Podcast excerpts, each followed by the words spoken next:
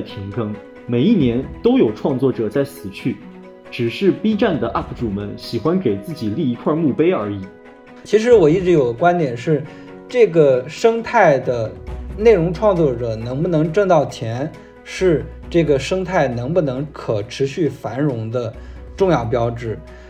据我了解，在汽车区的头部，它一年的营收有千万以上，它一个月更新三个商单视频，所以它一年大概能够保持一千万以上的营收。最近几年都是这样的情况。刚才说的那些观点，让我想到，感觉像是一个平台在转型期的过程当中碰到的一种新老交替的一种阵痛。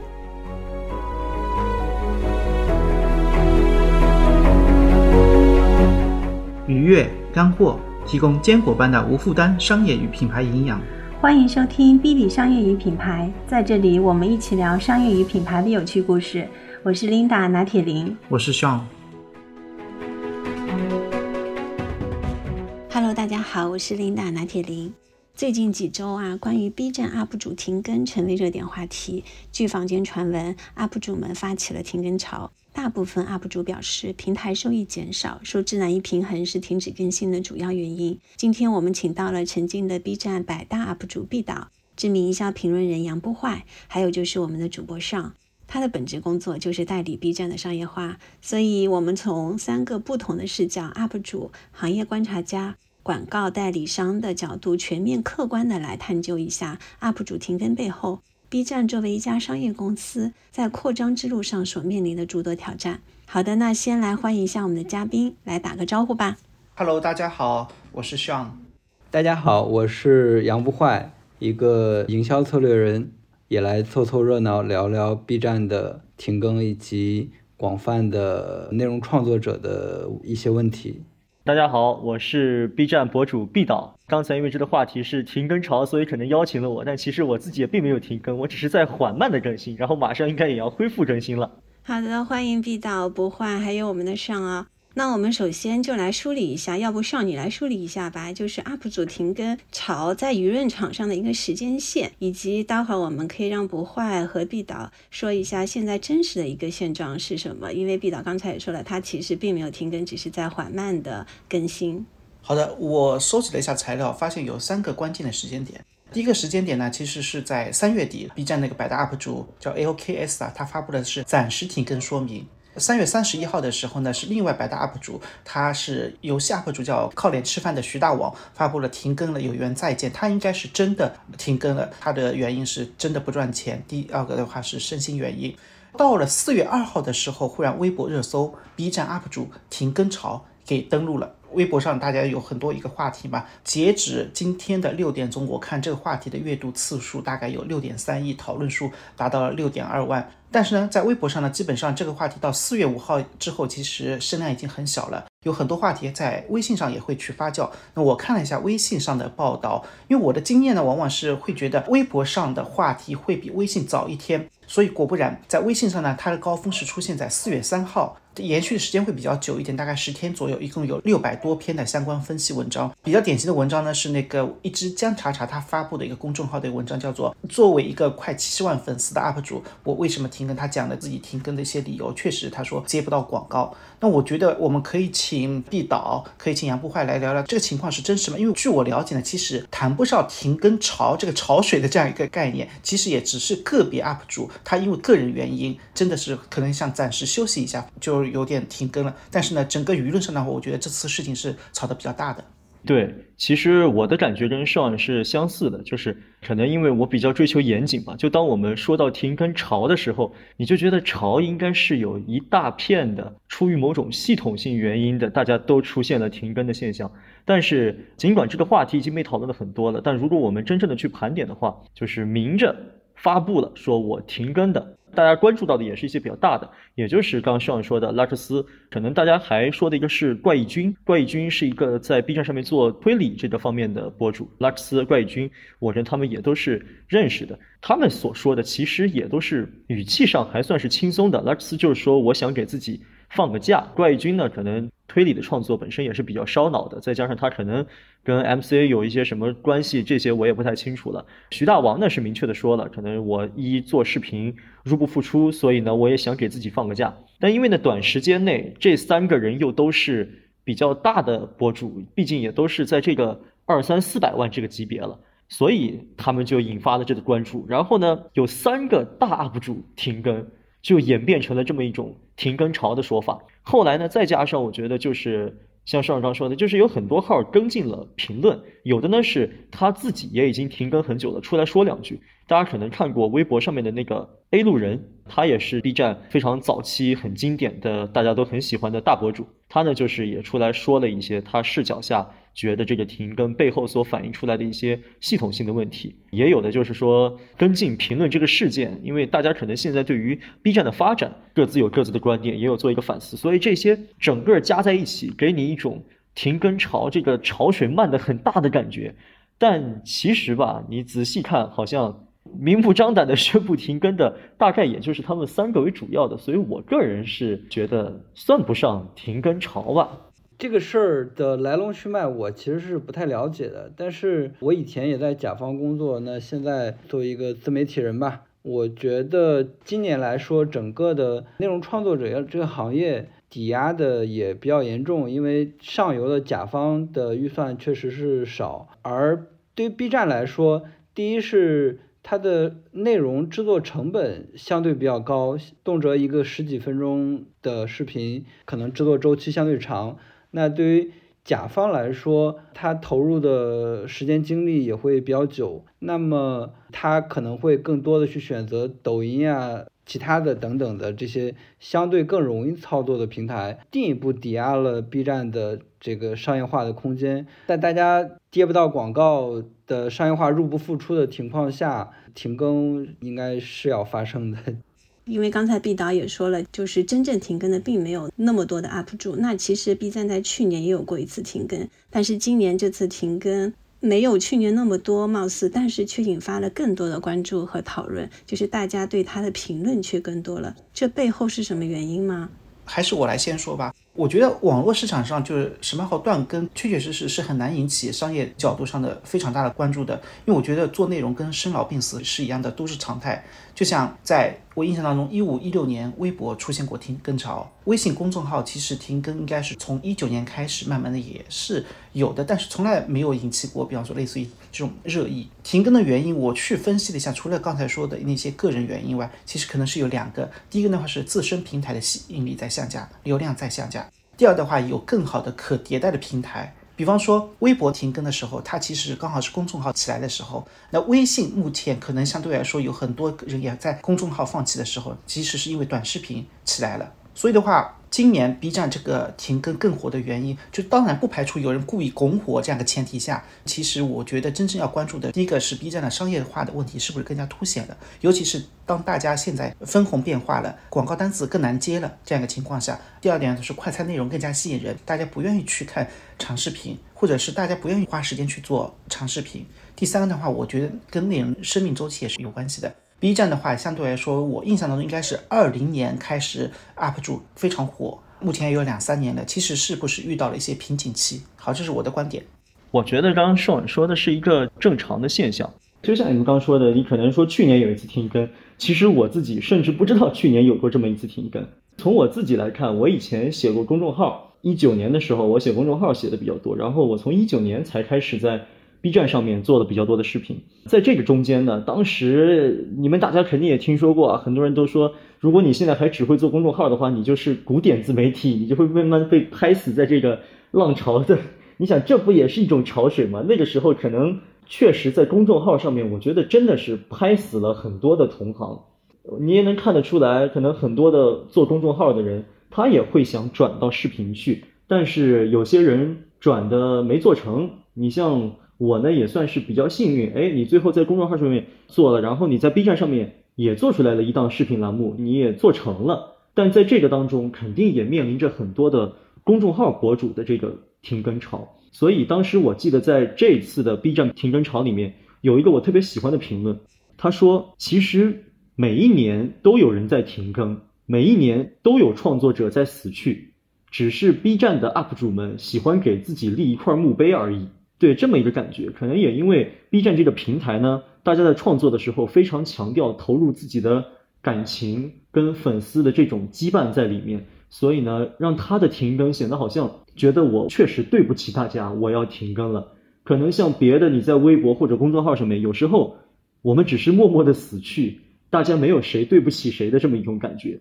所以呢，我觉得吧，就是今年这个停更潮，它之所以能形成一个新闻热点。是因为我觉得它戳中了两拨人的情绪，一波呢是大 UP 主这种头部顶级 UP 主的停更，让很多的中腰部或者说底部的 UP 主有一种唇亡齿寒的感觉，因为可能中腰部他们的收入比较依赖于 B 站的流量分成的这个激励机制，但是呢，头部 UP 主也说了，说我们的这个分成收益是不足以 cover 我们的成本的，这就会让中小 UP 主们更加的焦虑。另一方面呢，像包括抖音啊、快手啊等等的这种竖屏短视频的内容入驻了 B 站之后，很多的传统的 B 站的 UP 主呢，他会觉得我花了很大力气做的内容，曝光量还不如你把竖屏视频直接搬运过来的这个复制粘贴的，所以呢，他可能心里面对这一点也有不满。第二呢，就是 B 站的用户对于 B 站当前的状态也会有一些意见。这具体包括对这个内容质量的不满啊，对这个竖屏的短视频的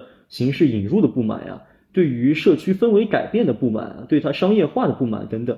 所以呢，就是我觉得大 UP 主的停更，它可能只是一个巧合，但是这个巧合也触发了其他的中小 UP 主和用户的集体的这个感觉的爆发出来了。哎呀，就觉得我不满意，所以他会想表达一些意见。所以这个是我觉得为什么今年的这次停更潮引起了更多的关注。毕导，我在听你说的时候，我就在想一个问题。你刚才说的那些观点，让我想到，感觉像是一个平台在转型期的过程当中碰到的一种新老交替的一种阵痛。我觉得很正常。所以你觉得 B 站是在往更好的方向发展？这种阵痛是必须经历的一种状态吗？嗯，我觉得 B 站的发展状态好不好呢？这件事情，一方面也得由用户来评价，另一方面呢，也得由 B 站自我来评价。就是说，如果他们有一个更加清晰的、明确的他要发展到的目标，呃，而且他是向这个目标迈进的，那么用户此时的批评可能只是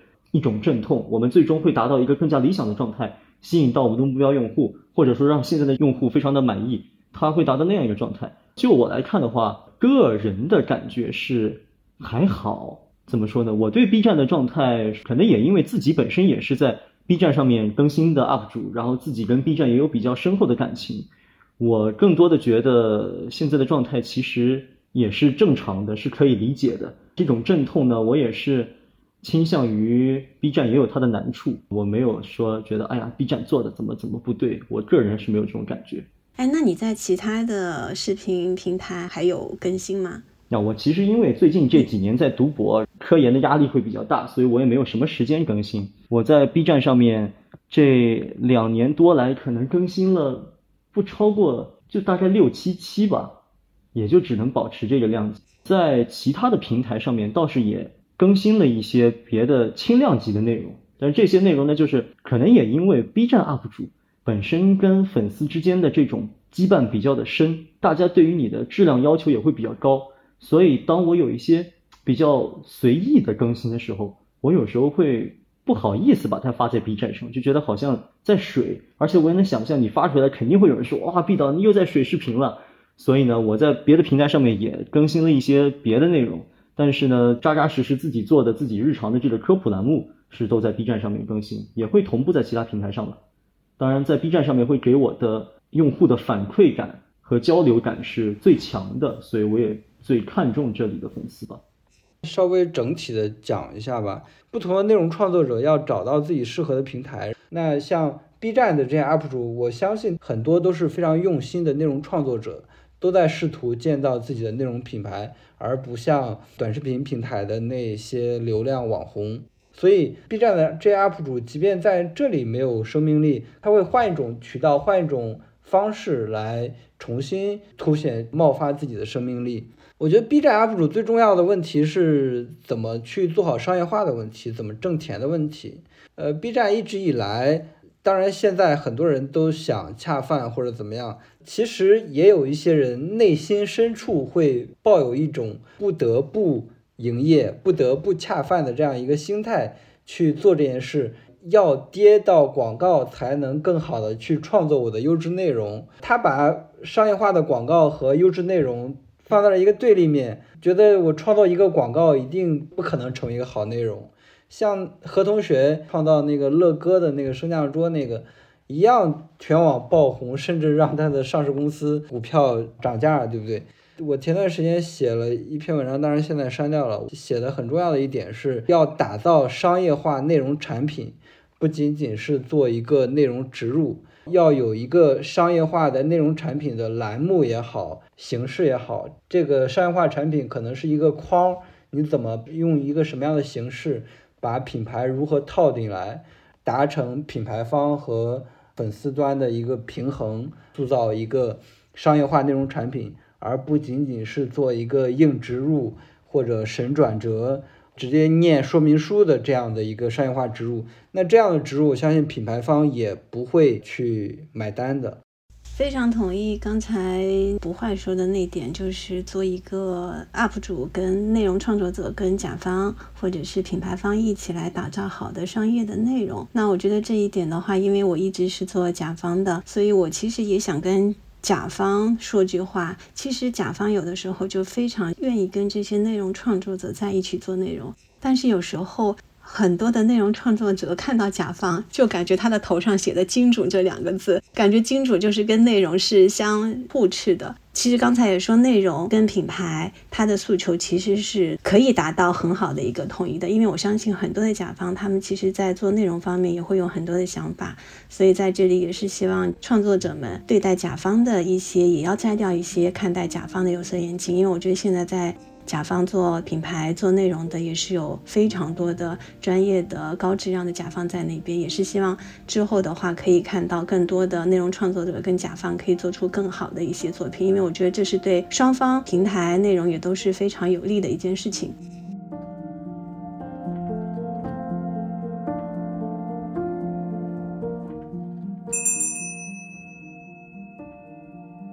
那回到商业化的一个问题，我们能不能请上还是那个毕导可以跟我们科普一下啊？UP 主的收益模式是怎么样的？刚才也说到了很多中腰部的一些那个 UP 主，其实他们有很大的一个焦虑，那这个焦虑其实就是收益方面的一些焦虑。谁来帮我们来科普一下？嗯。我先从整个行业层面来讲一下，然后待会儿请毕导从个人角度，如果你愿意透露的收入的，你也可以透露。我们就知道头部大概有多少，对吗？对对对，刚才那个也说到，就是分成头部、腰部和底部嘛。根据整体上 B 站官方的口径，去年的时候大概有一百三十万 UP 主呢在平台上是获得过收入，基本上每个账户大概能够赚八百块钱左右，这其实是非常非常低的一个数据。我说一下，我从因为自己本身是做代理这块的嘛。尤其是汽车那个代理做的会比较多一点，它其实差距会非常大。比方说头部，尤其是那些变现很强的垂直类的账号，它的广告收入是非常高的。据我了解，在汽车区的头部，它一年的营收有千万以上，它一个月更新三个商单视频，所以它一年大概能够保持一千万以上的营收。最近几年都是这样的情况，所以它的整体上的一个收入构成的话，是从广告收入和平台激励大概是九比一的那个占比。第二类的话是腰部，那腰部的话，它相对来说它的一个变现能力就相对来说会比较弱一点。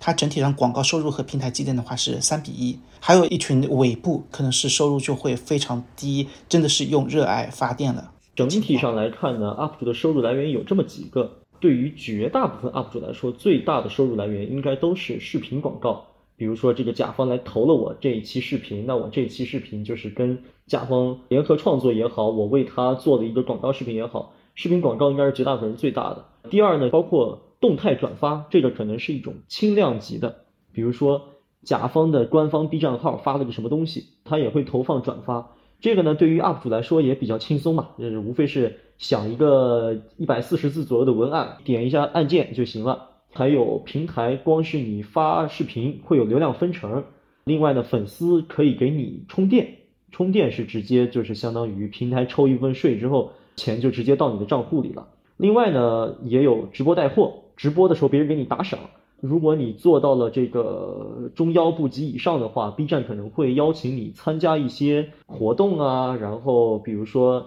某个汽车品牌开发布会，B 站也可以邀请我们的一些 UP 主出席线下的站台式的这种活动，也可以得到一些收入。我感觉大概是这么一些收入来源。具体的收入大概有多少呢？我前段时间呢，刚好金汉卿他发了一个视频，直接就是公布了自己过去一年的收入。我记得数据大概是三百万。另外呢，在 B 站的这个视频广告的报价，大家也可以参考一个大概的数据吧。我印象中差不多是粉丝量除以一个十，也许这是他的一单的报价，上下有浮动。所以从这个来看呢，头部的一年的收入，基本上我个人觉得是在百万以上这个级别。像刚上你说这个特别厉害的，能做到千万。但是像你刚也说了，这需要他一个月可能要更新三期广告视频。那么一般来说呢，比如说你更新了三期广告视频，意味着你的非广告视频，就是你自己的其他内容，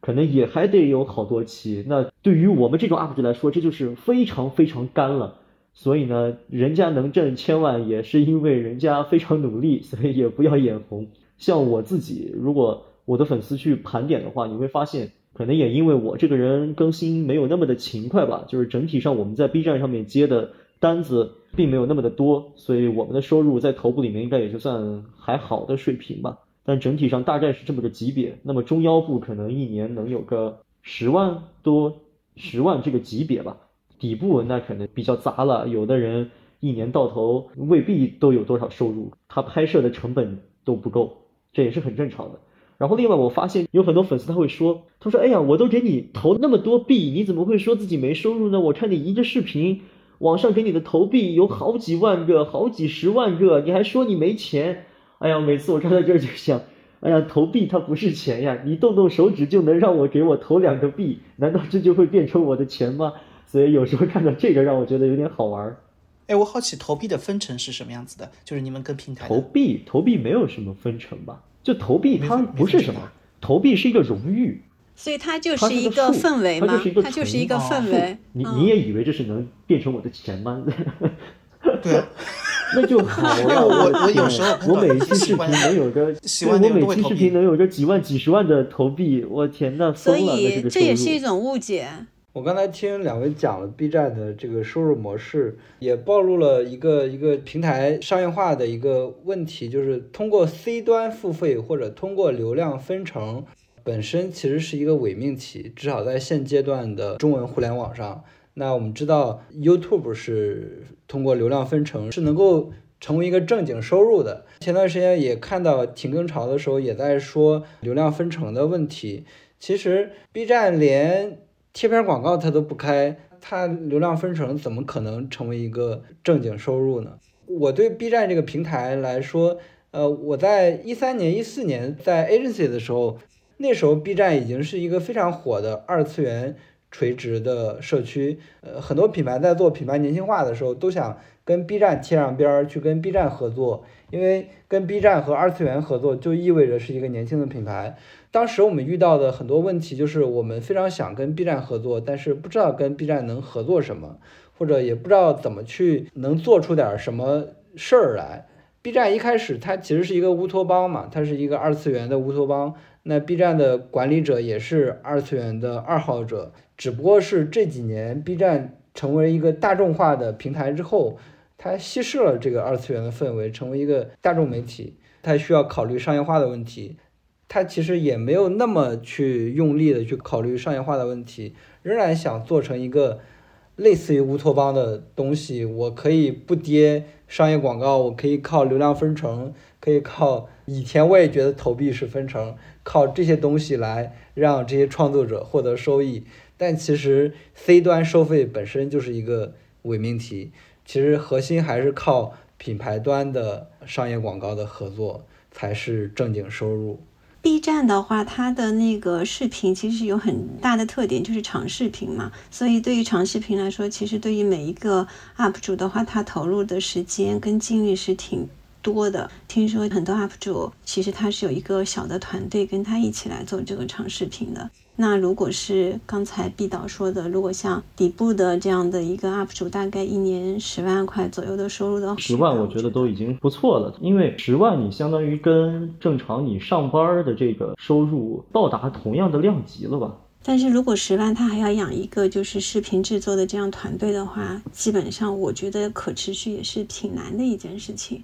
不过一般小一点的 UP 主他不会开始就有团队，可能一般 UP 主都是先一个人做，哎，做的不错，挺有意思的，哎，慢慢的开始有人看了，能接到单子了，觉得自己能挣到点钱了，他才会开始去有勇气扩充团队。一般也不会说自己还没赚到钱，先把团队搭起来再说。我们大家应该也没有这样的勇气。所以目前你觉得就是。比如说腰部以上的这些那个 UP 主们，他们的这种商业模式，他们的收入是可持续的吗？我呢有这么一个观点啊，就是首先接广告是大家绝大部分的收入，但是在这个收入里面，甲方提供的是什么呢？甲方花了钱买到的 UP 主的什么呢？买到了 UP 主的影响力，同时呢，UP 主再把甲方的这个产品宣传给粉丝。这也未必是当时及时的就能在你这儿下单消费，可能是粉丝日后有一天在电梯里面看到了，或者是水别的东西都水到了，说哦，我想起来毕导以前给我推荐这个东西，那我蛮信任毕导的，我觉得我是不是可以下单一个尝试一下？它构成了这么一个回路，所以本质上 UP 主呢，他的自身的核心能力，他不是在营销这个产品上面，他自身的核心能力是在做他自己的那一块内容上面。比如说像我，我的核心竞争力是在于我可能比较擅长讲科学里面的故事。那比如说舞蹈区 UP 主，他的核心竞争力就是跳舞好看，所以呢，这个是他的核心竞争力。因此呢，就是刚才说到他的这个盈利方式的时候，他本质上卖的是自己的核心竞争力。那这个时候，如果说市面上面的甲方愿意为了这件事情而付费，他才能把自己的钱赚到，他才能把自己卖出去。如果现在的甲方不再认说你卖影响力帮我吆喝种草这件事儿了，那甲方可能就会更多的投入到直播带货，这样是一个很显性的，我投了马上就能有收益的这么一个这么一个地方来。所以呢，我就觉得 UP 主他的收益可不可持续，它很取决于当下人们的消费心态以及甲方手里的预算多少。一般来说哈，我虽然也没有当过甲方，但是我根据我当乙方的经验，我揣摩，大家总是说这个手里缺钱的时候，那我就优先投这种转化比比较高的。我手里面钱比较多的时候，那我可能去哎吆喝一下声量，毕导帮我宣传一下，以后毕导的粉丝那么多，以后他们听到了总是会记得我的。我觉得可能在当下，在今年，我相信停更潮也部分反映出来的是甲方开始慢慢的对这方面的付费意愿降低了。那这件事情并不是说你 UP 主本身做错了什么，也不是说你的核心竞争力发生了什么变化，只是这个市面上面就没那么愿意为你的这个核心竞争力付费了而已，这是我的感觉。所以在今年你会明显的感觉到大家突然都变吃力了，好像突然收入都下降了，这是我的感觉。嗯，是因为整个经济的大势，大家关注点是能够即时见效的那些渠道了。那其实刚才各位嘉宾也多多少少有提到了一些 B 站现在面临的这些困局，有大势的困局，还有它自己的商业化不是特别清晰的这些困局。那我们接下来就具体的来说说啊，我们就分几个部分。第一个，先从它的人群来说，因为 B 站的人群是一个特别的人群，虽然它经过几次破圈，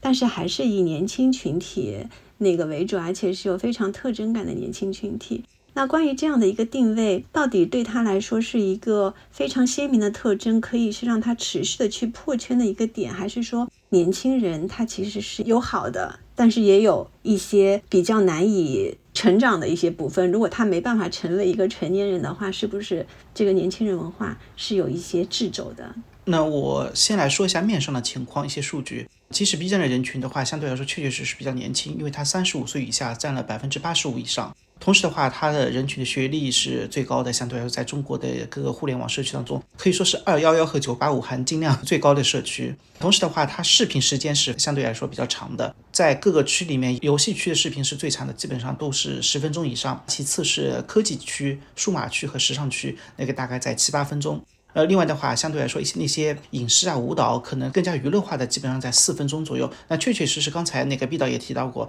最近有一些竖屏内容进来了，那些内容呢就相对来说就比较短。但这个我个人觉得，这不是 B 站本身那个生态文化里面该存在的一部分，因为我们觉得 B 站的内容其实也是非常有特色的，有非常鲜明的特色，因为它有自己的话语体系，比方说它的鬼畜、它的二次元、它的番剧，其实很难复制到其他平台上去的。因为这些东西其实也造成了它的一个整体上内容的制作难度高，所以的话，它基本上就是有一句话叫做在 B 站有房，我觉得是。专门在 B 站方入驻的那些忠诚的粉丝，他们一直会在 B 站的生态里面去玩，也是有一个非常爱护这个社区的那种心态。比方说有人说 B 站不好，肯定会有人跳出来说，哎，为什么说不好不好？他其实觉得就有一种自家人的那种心态吧。我觉得这个是一个 B 站的定位和受众跟营销之间的关联，因为他爱的深，所以的话在 B 站当中，我觉得。要把它营销怎么做好，包括跟这些年轻人怎么去更好的打交道，一定程度上是一个双刃剑，有难度的。还有不从营销的角度来说，当 B 站破圈以后，更多的人会进来涌进来，那原来的原住民跟新来的人群怎么样融合？是一种排斥，还是说是一种拥抱，大家一起融合的这种态度？你说的这个现象也的确存在。以前 B 站的主要内容是像二次元呀、鬼畜呀、音麦的呀，这些都是经典的 B 站的传统，大家也都非常喜爱的内容。后来呢，B 站它肯定也都想做大做强，也都势必会引入其他的内容。你比如说像我是算是知识区，对吧？我是分享自然科学知识的，但其实知识区在我印象当中，我从二零一九年的十月份更新了我的第一个知识类、科普类的视频。后来我记得好像是在二零二零年上半年的时候，知识区这个区才成立出来。当时它承载了一些人文科学的、自然科学的、财经类的特别多，就是财经类真的特别多。所以你会发现，以前的 B 站上面这些知识类的内容，它不是一个主流。后来呢，也是像巫师财经、半佛等等这样一些比较经典的这种知识类啊、人文类啊、财经类啊这些内容出现。包括我像我在做自然科学类知识区才开始成立，那所以知识区相比于传统的二次元区，它肯定也属于一种新来的新区。那这种新区的出现，就会有对知识感兴趣的人来了。但是呢，B 站本身，因为大家喜欢 B 站，也是因为 B 站有非常浓厚的社区氛围。社区氛围呢，就是我们自己是一个圈子，我们在圈子当中有我们的爱好和话语体系，我们也希望新来的人。懂我们这些老圈子的爱好和话语体系，所以呢，我会觉得 B 站是一个非常能创造新的文化、新的梗的地方。你会发现很多我们日常生活当中的流行语，很多都来自于 B 站的这个弹幕和它的鬼畜，包括像大家比如说你很喜欢的马保国老师，我们后来的那些什么耗子尾汁啊这些梗。其实都是来自于弹幕上面给马保国老师加的这些台词儿，都不是马保国老师自己原来的原创，都是后来的 B 站的用户们自发的进行的创作。那这个过程当中就会有创造力的文化存在，也是 B 站的老人希望说，这个我们新来的新用户，大家也都能融入到里面。哎，你懂我这个规矩，哎，你懂我的这些梗，那你是我的自己人。它难免会有这种问题，像知乎这个平台最开始是做邀请制的，里面也都比较的高知，比较精英。到后来它开放注册了之后，大家也会觉得，哎呀，这个社区的氛围怎么变了？所以我觉得这是一个正常的现象吧。再说像 B 站，你刚说的这个，它的主要的受众群体是比较偏向年轻化。那偏向年轻化呢？可能在网上，在营销，在甲方这个视角下，年轻它肯定有个代名词，就是那年轻他肯定没有钱呢。你们这些学生哪有钱呢？所以从营销和付费的角度，那年轻这个词语也许不是一个褒义词，但是我觉得在 B 站整个社区氛围的情况下，年轻又是很富有创造力的这么一个标签吧。所以具体这件事情是好是坏？那取决于我们的角度，也取决于我们希望 B 站是个什么样子的。作为一个普通的观众，他肯定更加期待 B 站是一个富有创造力的，上面是我能摄取到高质量内容的，是每天让我上去登录能开心、能让我获得充实感的地方。所以从这个角度来讲，我觉得年轻的用户、年轻的博主们在这里创造着年轻的文化，对于内容本身是一件好事儿吧，也是大家乐于见到的事情。对，那我从平台视角来说，我觉得年轻人一定是一个好事。年轻人他可能不会有那么大的消费力，但是年轻人是创造潮流的人，年轻人是创造流行文化的人，这些中年人是 follow 年轻人的人。所以从平台视角来说，B 站这个平台就像听了一个很小众的一个摇滚或者民谣的乐队，忽然上了月下，成了一个大众化的东西之后，你觉得？它变俗了，对对对，就会有这种感。它大众化了，然后它上市了，要看营收和增长了。用户月活忽然两三亿了，二次元的精神也被稀释了，然后创作者也都不再是为爱发电，而是职业化的创作者，有创作团队，要有营收压力的创作者，要养人养团队的创作者了。那整个的氛围就变了。对于 B 站这个平台来说，它的商业化。其实从我一个外人来看，它其实有点拧巴的。就是以前它是一个非常情怀主义嘛，至少在商业化这个层面，像 B 站老板说永远不上贴片儿，那至今也没上。他说 B 站可能会倒闭，但是永远不会变质。现在变没变质，我觉得其实已经变了，已经早就不是二次元，而是一个更广泛的年轻人。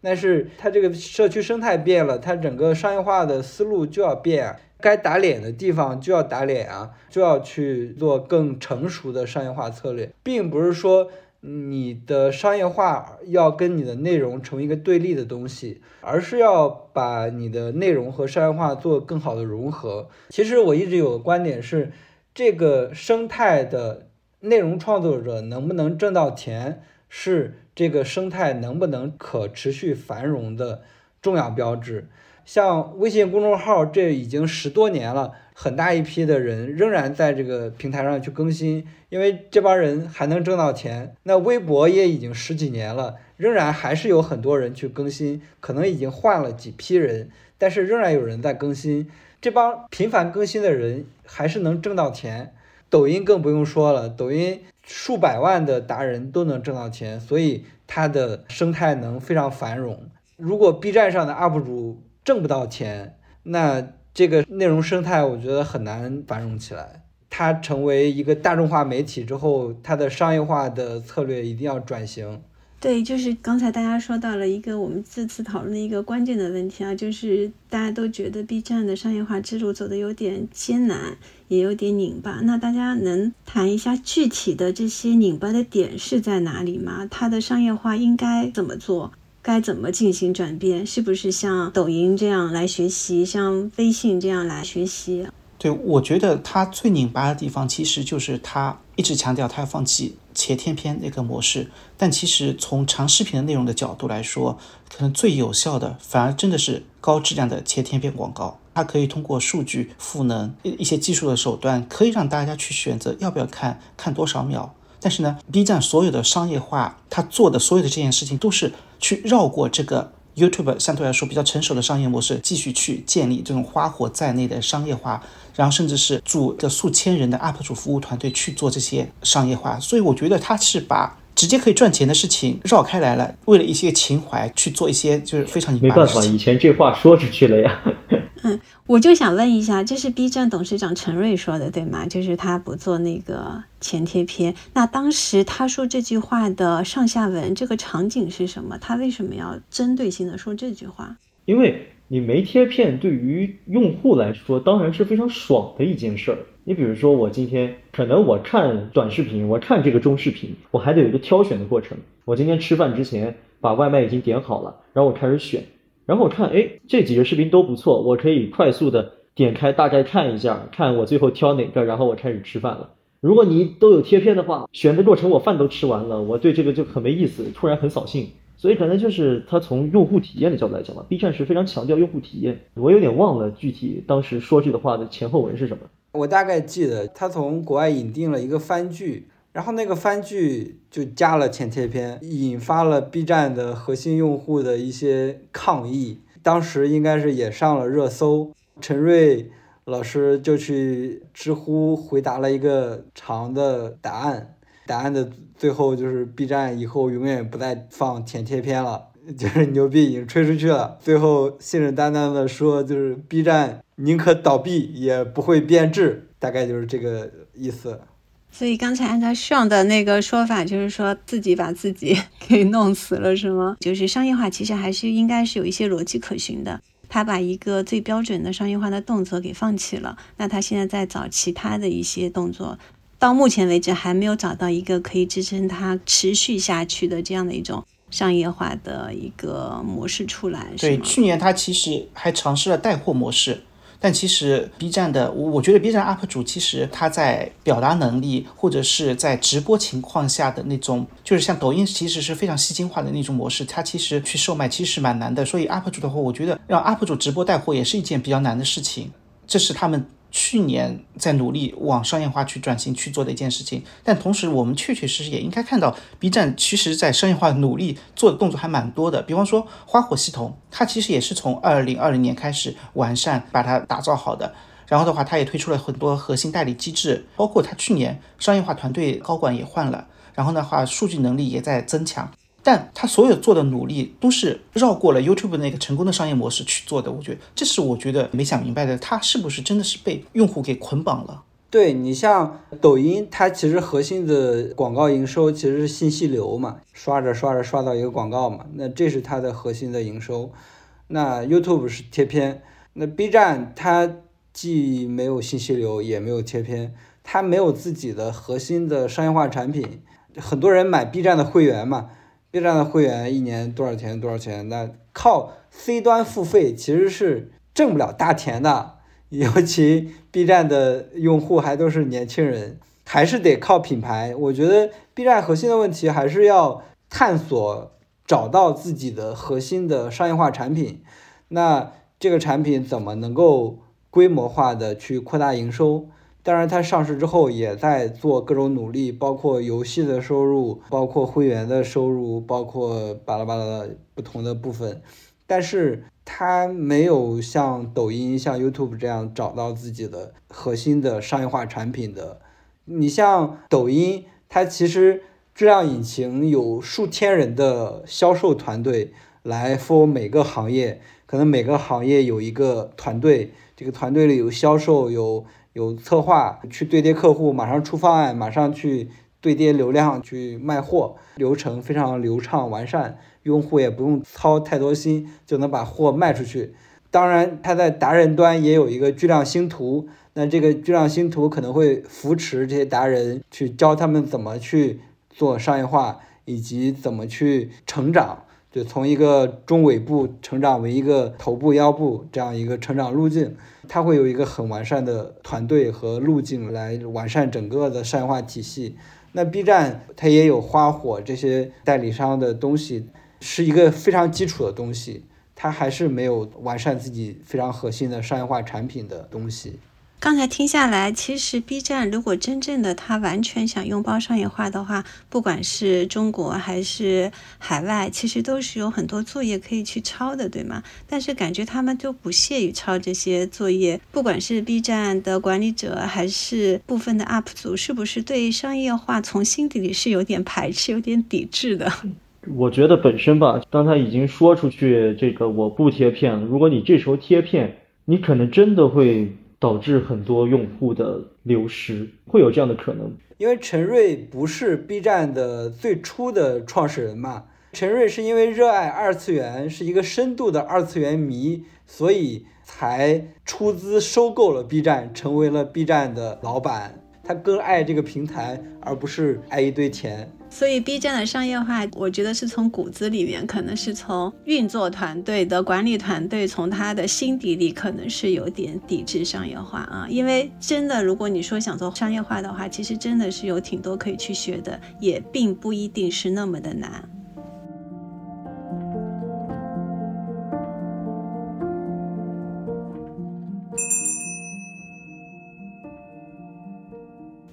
好嘞，那我们接下来虽然说其实真正停更的 UP 主并没有太多啊，但是我们还想聊一下现在在 B 站上流失的这些 UP 主呢，他们会去哪些地方？B 站需要做些什么才能把他们挽回？去了哪些地方？感觉可以去很多地方呀。他作为一名 B 站的，他肯定是因为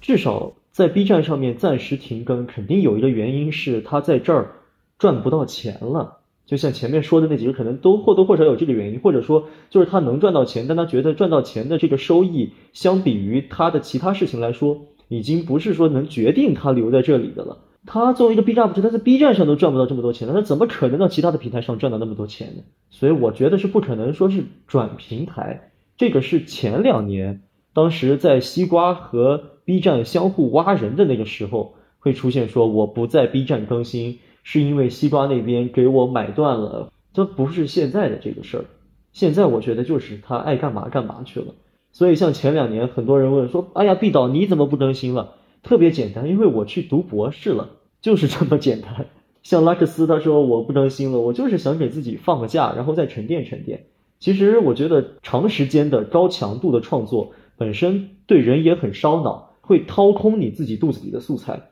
每个人自己脑子里面的灵感，你慢慢的你不去获取，你单纯输出的话，就会有那么个时间，你会觉得哎呀，好像我的选题在粉丝那里是一个很可预测的状态了。我自己的表达会觉得我无法突破自我了，这个时候可能也就选择自己休息一下，不认为他会去其他的平台试图说，哎，我去抖音上面赚钱看看，那对于他来说又是一个可能从零开始或者从很小开始的事儿了。你在 B 站上都赚不到，你还想去别的地方赚到，就比较难了吧。OK，所以从你的角度来说，B 站的 UP 主们还是认为 B 站对他们来说是一个最好的，然后他们最愿意上传内容的这样的一个平台。如果他目前暂时的离开了，很大部分的原因是因为去充实自己了，再看看什么时候充实了可以再回来，或者是说赚不到钱，那就先先离开一段时间。如果说他是离开了 B 站去其他的平台赚钱，他就不会在 B 站上面发这个停更声明了。你不这不是找骂吗？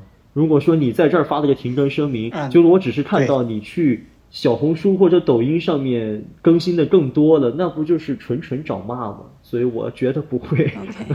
那我们再聊一个现在也比较热的话题，跟内容创作也是比较相关的，就是那个 Chat GPT，就是生成式的 AI。其实对内容平台的创作者，就是有了一个新的工具。我不知道你们怎么来看待生成式的 AI 对于内容创作的这些变化。我先说好了，我觉得 ChatGPT 类似于这样，其实是一个收集和处理信息的工具。它有点像，其实就之前可能是大家用百度、用那个维基百科，类似于这样去收集内容。它只是生产效率高了，但是的话，我觉得内容更多是通人性的，需要有灵性，需要有人格魅力的。否则，我觉得，比方说，大家假设一下，一部电影都是用那种虚拟人去演的，大家对他的一个接受度是一个怎样的接受度？是不是肯定不会去看？所以的话，我觉得创作者的人设是非常重要的。有 Chat GTP 也好，或者 Midjourney 也好，其实它都是工具。我觉得工具只是提供那提高了效率，但是内容生产者他一定是要有非常好的人设，要有趣有料做内容。我觉得这个是比较重要的一点。对，我想问的就是说，因为对于 B 站的创作者们来说，因为长视频其实是非常耗时间的，就不知道现在这些生成式的 AI 在内容创作部分有没有帮到他们，就是在效率上面有所提高，或者你们有没有去尝试在用这种类似 ChatGPT 这样的？我估计咱们几个应该都用了吧。ChatGPT 这种东西，它本身作为生成式模型，它最厉害的地方就在于它是一个。几乎拥有全世界的知识，他可能是一个在我们看来是一个笨拙的表达者，但他的表达在我眼中已经很优秀了。但可能如果你以绝对准确的要求去要求他的话，他还是一个笨拙的表达者。但他肚子里的货真的有非常非常多。在关于寿望刚才说到这个灵性创作者，比如说我们作为人啊，有这个人的人格，其实这一点也是我在 ChatGPT 刚出来的时候我很感慨的一点。以前我们都认为 AI 的出现会最先取代哪些行业？我们会认为它会最先取代那些重复性的、体力性的劳作。结果呢，这个 ChatGPT 的出现，你会发现它做的全是创意类的工作，就是它已经很接近人性了。这是完全颠覆我的想象的。就是尽管你现在以灵性以这个人格的感觉去要求它，你会觉得它还很不成熟，它无非是一个 AI 生成出来的东西。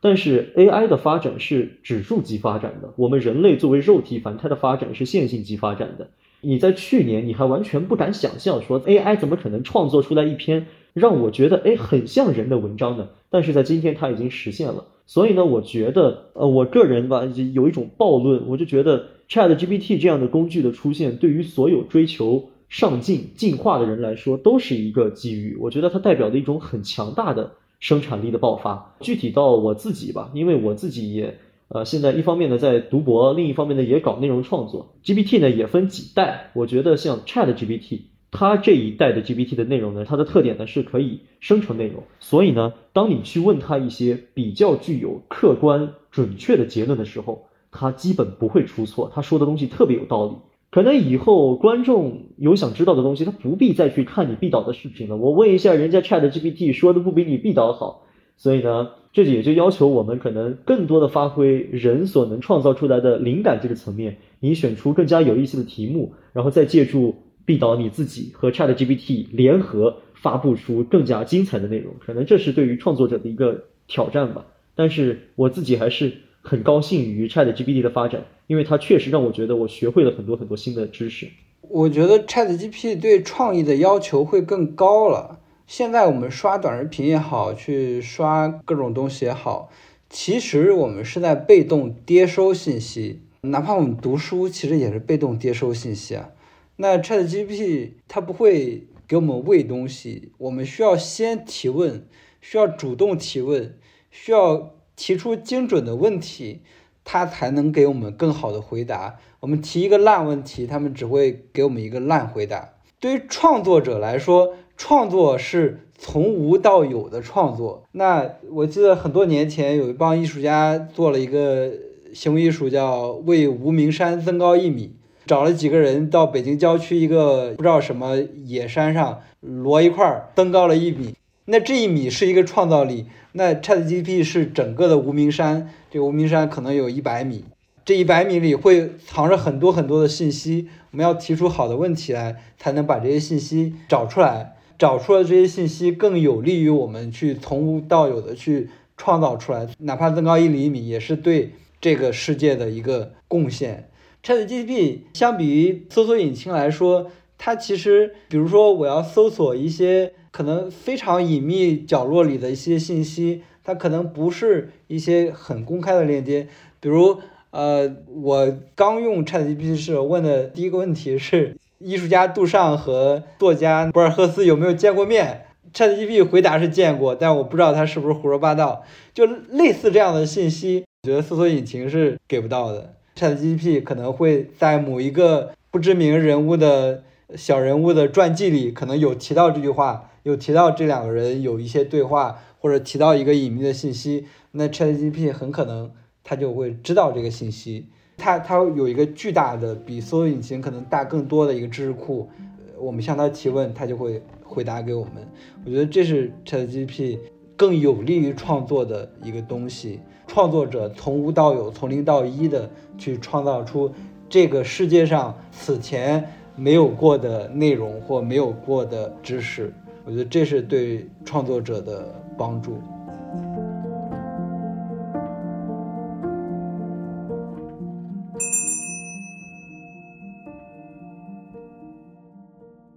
那最后我们再回到 B 站的话题。虽然我们之前讨论了 B 站面临的诸多挑战，但是在当下的这样的一个碎片化的时代，我们还是非常希望 B 站在未来可以做得越来越好，它的路可以走得越来越宽。所以嘉宾们有什么建议吗？我来先说好了，B 站依旧其实是一个很好的内容创意平台，年轻人的沟通平台。因为我觉得国内还没有其他平台能够取代它，所以的话，我们接下来其实就看营销人也好，那些观众也好，怎么利用好这个平台去。比方，尤其是对于品牌主和代理商，从我的角度去想的话，我觉得我们是不是可以，因为现在它商业化能力比较差，所以的话，一定程度上，其实商业化能力比较差的那些 UP 主已经慢慢的被筛选出去了，留下来可能是真的是那些好的人，好的 UP 主。所以的话，我们接下来可以更好的跟这些 UP 主去交朋友，更好的去让他们帮品牌、帮代理去转化成更好的一个内容创意。我觉得这是一个两面的一个事情，这是我比较相对乐观的一个角度。我的感觉呢，就是总结一下，人们在水不同的平台的时候，他的心态吧。因为本身呢，在各种视频平台里面，B 站是一个以横屏的五到十分钟，在几分钟这样一个相对来说中长时间为主的这么一个网站。人们消费这样类的内容的场景呢，往往是我空出的一小段时间，我想认真的看一个内容，而非我有一些碎片化的时间，我随意的去消遣。那比如说我们在抖音上面使用的时候，我们的核心操作是刷往下刷。在水像小红书的时候，我们肯定也是往下滑，或者把它当做一个工具性的搜索引擎去用。这也导致了，就是我们在看 B 站的时候会更加强调作品性、人格性，所以也会让这个粉丝特别对于 B 站上面的作品的质量要求是非常的高。我都专门为了你把这个手机横过来了，你不得给我出一个好一点的视频？同样的呢。B 站在这个作品排列上面，它也是一个个的视频，它有标题、有头图，信息非常全面。你点开一个 UP 主的主页，这就是他这个人的作品一览。我们希望从他的作品当中去了解他这样一个人是什么样子的。因此呢，粉丝也都期待着 UP 主去奉献一个高质量的创作。所以呢，现在我们一直在说停更潮啊，B 站是不是没有以前好了？但是我也觉得吧。就是所谓昌必有衰，兴必有废，所有的东西呢，它都会有这么一个周期。我个人的期待就是，我依然期待在 B 站上面还会有很多的高质量的博主创作出高质量的内容，也依然希望粉丝们继续啊留在 B 站去享受博主们给大家线上的非常高水平的创意。具体怎么做呢？我特别认同刚才说的一句话，就是你要想让一个行业有所发展，你就必须得让它里面的人有钱赚。同时呢，我最大的期待就是希望 B 站的观众朋友们也可以认可这个逻辑，也可以认可博主赚到钱，为大家奉献出好的内容和好的广告，这是一件好事，这是我对未来的一个期待吧。对，我觉得接下来，当然我们都非常热爱 B 站，非常热爱 B 站的内容。对于 B 站管理者来说，要更大的去投入商业化。商业化和好内容它并不是对立的，只有让这个生态里的人赚到钱，那商业化更成熟，那这个生态才能更加繁荣。对于 B 站和 UP 主这两方来说，最重要的都是打造自己核心的商业化的内容产品，或者打造自己的核心的商业化产品，来实现可持续。对于 B 站来说，是规模化的。商业化营收对于 UP 主来说是可持续的商业化营收，来成为一个更成熟的内容平台。B 站要放弃自己这种小众理想主义的东西，来成为一个成年人，来成为一个更成熟的平台。好的，感谢各位嘉宾的精彩输出。那在这里，我们也欢迎大家可以关注毕导和杨波坏的社交账号。我们会放在之后的 show notes 中。最后呢，我想引用 B 站董事长陈瑞在2020年6月 B 站成立十一周年演讲中的一段话作为本期的结尾。他说啊，一个事物随着时间的变化，一定会发生变化。如果不是越变越好，就一定会越变越差。如果 B 站不是向前发展，那它一定就会越来越衰落，直至灭亡。永远不可能停留在那个大家认为的不大不小、刚刚好的阶段。那么现在，我也想问问大家，对于 B 站的未来，你是希望它继续破圈，拥抱更广泛的主流人群，还是回归到原来的小破站，那个有着超高浓度的兴趣社区？欢迎在评论区留言，分享你的想法。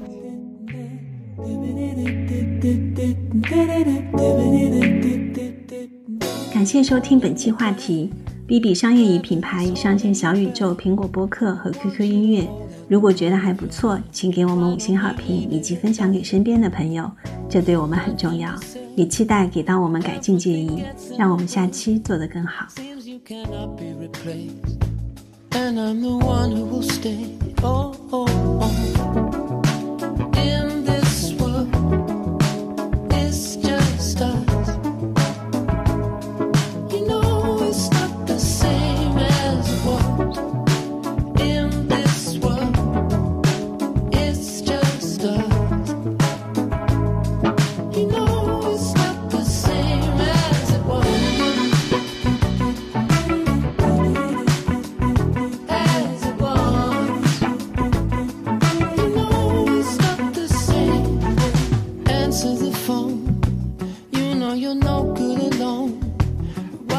you sitting at home on the floor? What kind of pills are you on?